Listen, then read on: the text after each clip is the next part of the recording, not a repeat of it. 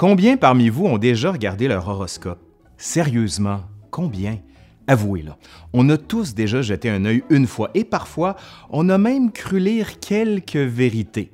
Bon, pour certains, l'horoscope, c'est carrément la vérité, purement et simplement.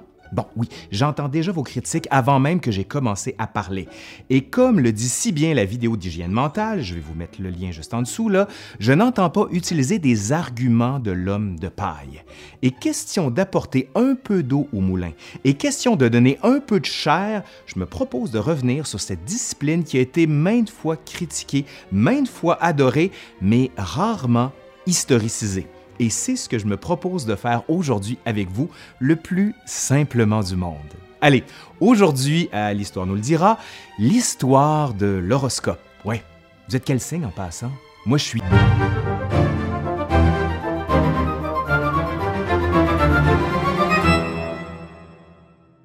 pourrait penser que l'Homo technologicus n'aurait que faire des superstitions de ses lointains ancêtres. Rationnel, il fonderait son action sur des certitudes soutenues par la science. Est-ce c'était aussi simple? Or, il semble que nos penchants primitifs persistent à notre mode de vie hyper moderne. Parmi ces mystérieux penchants, on compte toujours l'irrépressible curiosité qui nous pousse à consulter notre horoscope dès que la possibilité en est offerte. Par exemple, dans le journal traînant sur le comptoir d'un café.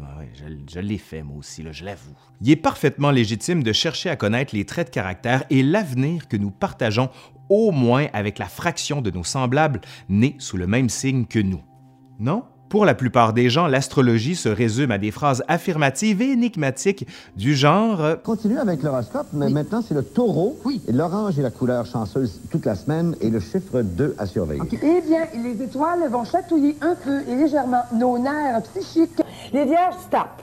Arrête. On bouge pas, eux autres, c'est les seuls qui ne devraient pas voyager en ce moment. Je me demande où Saturne, planète de la sagesse, et les autres planètes étaient. Quand tu es né, appelle-moi un 976 Jojo. Presque disparue à la fin du 19e siècle, elle va ressurgir dans des ouvrages et des périodiques occultistes plutôt confidentiels avant de s'imposer massivement dans les imprimés populaires à partir des années 1930. Mais selon les spécialistes patentés, cette astrologie a fort peu de crédibilité.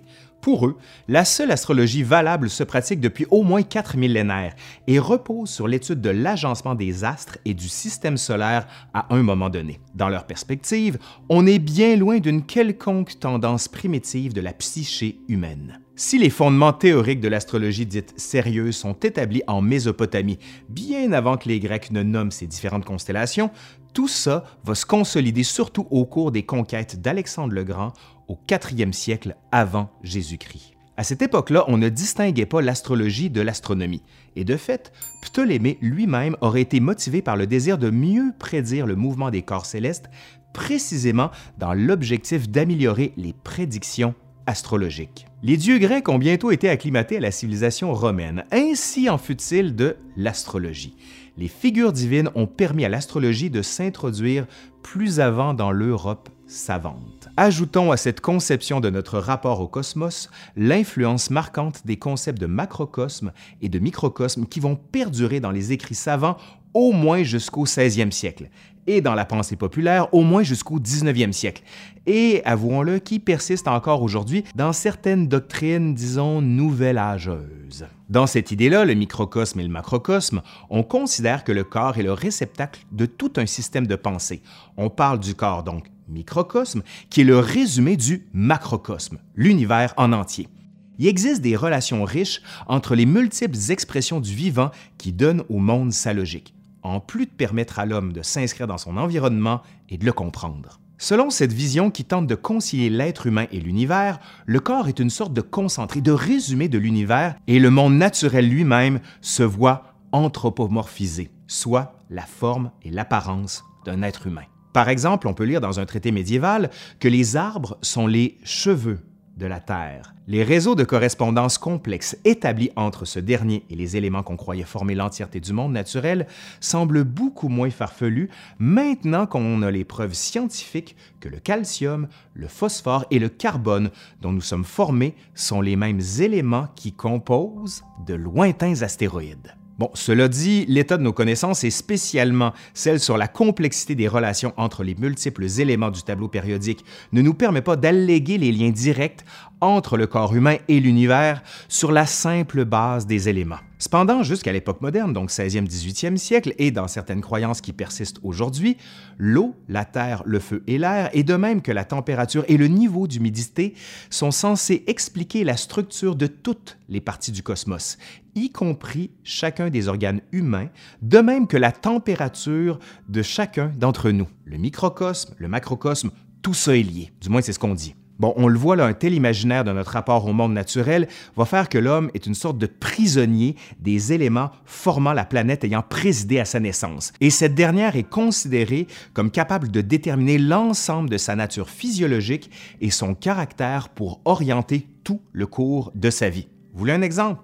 Très facile. Celui qui naît sous le signe de Mars, planète réputée très chaude et sèche, sera inconstant et querelleur plus heureux qui naît sous le signe de la bienfaisante Vénus, qui va être beau, plaisant et savant, qui va être versé dans la musique et avide de plaisir. C'est cette science qui va être autorisée par les écrits des plus anciens et qui explique notamment la présence continue des astrologues dans les cours européennes de l'Ancien Régime, et jusqu'après dans celle des papes, et ce, même si la pratique est officiellement interdite par les autorités religieuses.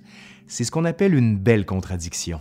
Ben oui, la contradiction est assez évidente. Les prédictions qui sont basées sur le déterminisme des astres ne viennent-elles pas, sinon annuler, du moins diminuer la force de la providence divine, supposée veiller sur l'homme en tout temps et en tout lieu? Non? On notera d'ailleurs que durant l'âge d'or islamique, soit du 8e au 13e siècle, plusieurs observatoires furent construits afin de perfectionner les modèles développés par Ptolémée, et ce, en partie afin de procurer aux puissants des prédictions astrologiques plus fines. Cependant, la plupart de ces équipements n'ont pas survécu à l'interdiction formelle de l'astrologie par les autorités religieuses. La relation entre l'astrologie et le christianisme n'est pas d'emblée tendue. En effet, dans les premiers temps de l'ère chrétienne, elle va conserver ses lettres de noblesse en raison des correspondances numériques. Douze apôtres, douze signes du zodiaque, quatre évangélistes, quatre signes du zodiaque fixes. Le terme zodiaque dérive du nom latin zodiacus, qui désigne un cercle contenant les douze signes parcourus par le Soleil. Ce cercle zodiaque, concept que désignait déjà la locution grecque zodiakos, kyklos, qui signifie littéralement cercle des animaux. Composé en majorité mais pas exclusivement de représentations animales, il a d'abord été divisé en dix, puis en douze parties. Au fondement de calendrier ancien, le zodiaque a participé à l'établissement des dates des fêtes et à la dénomination des ères astrologiques. De l'ère du cancer, entre le 9e et le 7e millénaire avant Jésus-Christ, jusqu'à l'ère des poissons, qui aurait commencé à la naissance de Jésus et qui aura probablement cours jusqu'en 2160 quoique les savants calculs soutenant cette périodisation soient sujets à de grandes polémiques chez les spécialistes. Suivra l'ère du Verseau, chargé de son lot de prédictions utopiques, d'empathie généralisée, d'entraide et de bonheur universel, et qui marquerait aussi le début d'une ère galactique, la précédente ayant consisté en l'ensemble des cinq ères précédentes. Mais comment en est-on arrivé ainsi à partager le ciel? Pour le comprendre, il faut connaître un terme technique l'écliptique, soit la trajectoire que suit le Soleil dans le ciel. Dès l'Antiquité, on l'a divisé en douze tranches égales qui correspondent très vaguement aux douze constellations du zodiaque. Cette opération sert toujours aux astrologues se mettant en frais de faire votre thème astral. Sur la base du lieu et de l'heure de votre naissance, ils déterminent alors à quel niveau l'écliptique croisait l'horizon alors que vous poussiez votre premier cri. Ce point de croisement, c'est l'ascendant. Il faut donc être vraiment très sûr de son heure de naissance. Mais les astrologues ne se contentent pas de décrire le ciel au moment où vous arriviez au monde. Ils postulent aussi l'influence de la position des astres sur les gens en s'appuyant sur deux réalités physiques, la gravitation et le magnétisme tout en ne tenant pas compte de la gravité des astres, alors que bien sûr, la gravité agit partout, sauf l'antimatière. Mais ça, c'est une autre histoire. Là. C'est tout aussi arbitrairement qu'il plaque des réalités sur des corps célestes, l'association de Vénus à l'amour étant certainement la plus connue et s'expliquant bien sûr par les caractéristiques attribuées à la déesse de l'Antiquité. Parlez-moi d'un bel exemple de raisonnement circulaire. Parmi les vecteurs de diffusion de l'astrologie, le plus connu est l'almanach, terme qui tirait son origine de l'arabe al-mana, signifiant tout simplement le calendrier. Depuis son propre ancêtre connu, soit les travaux et les jours écrits par Hésiode au 8e siècle avant Jésus-Christ, il se compose entre autres d'un calendrier des différentes phases de la Lune et d'une section dédiée à la prognostication. Dans un exemple célébrissime du genre, soit les almanachs publiés au 16e siècle par Michel de Notre-Dame, la prognostication se penche autant sur la météo que sur le destin des monarques. Mais le style volontairement obscur de Nostradamus, car c'est bien de lui dont il s'agit, a été parodié dès le 16e siècle par le truculent Rabelais. Vous irez le lire, ça vaut la peine. Protéiforme, cette pratique s'adapte à chaque époque. Aujourd'hui, à l'heure où l'informatique quantique se met au service des prévisions financières, météorologiques et épidémiologiques, se développe une astrologie qui se dit elle-même quantique. Soupe conceptuelle reposant sur une variété de zodiaques, le tarot, l'ADN ou encore le multivers, elle prétend que nous sommes reliés à la fois à d'autres soi-même, apparemment à d'autres dimensions de même qu'aux autres, et ce, au niveau quantique. Avez-vous compris, vous?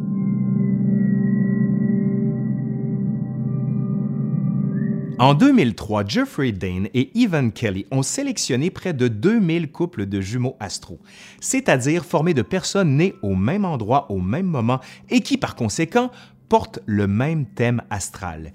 Ils ont réalisé avec eux des tests de personnalité. Résultat, les jumeaux astro ne présentent pas plus de similitudes que deux personnes choisies au hasard. Cette étude avait été précédée en 1985 par l'expérience de Sean Carlson. Après avoir établi le thème astral de 177 personnes, il leur avait lui aussi fait passer un test de personnalité. Après avoir soigneusement mélangé les résultats, il a demandé à 28 astrologues parmi les plus renommés aux États-Unis d'associer chaque thème astral à l'individu auquel il appartient, avec le succès qu'on imagine, quasiment nul. En cette année 2020, alors que 2019 est toujours fraîche à notre mémoire, voyons si les prévisions publiées par une prolifique astrologue québécoise en 2018 se sont réalisées. Des fusions d'entreprises en technologie à la hausse de l'anxiété, des questions entourant la légalisation des drogues à l'inflation, de l'accroissement de certaines problématiques liées au vieillissement de la population, à la crise migratoire en passant par l'économie souterraine, on constate que ces fameuses prévisions ne sont en réalité qu'un ramassis de thèmes relayés par l'actualité récente qui allait fatalement surgir en 2019. Cela se nomme précisément l'effet Forer, soit l'effet produit par un discours que tous peuvent identifier à la réalité qu'il affirme décrire. Si Bertram Forer a prouvé l'existence de cet effet à la fin des années 1940 en proposant des horoscopes auxquels la quasi-totalité des lecteurs pouvaient s'identifier, et ce, peu importe son signe, on imagine la facilité avec laquelle on peut prédire que les phénomènes sociaux qui se sont manifestés durant les dernières années vont continuer à le faire durant l'année d'après. Ainsi, pouvons-nous affirmer avec assurance qu'une prédiction astrologique valide se formule avec un degré de généralité qu'il devient impossible de le contredire sur la base de faits ou d'événements documentés. Tout le contraire de l'histoire, quoi.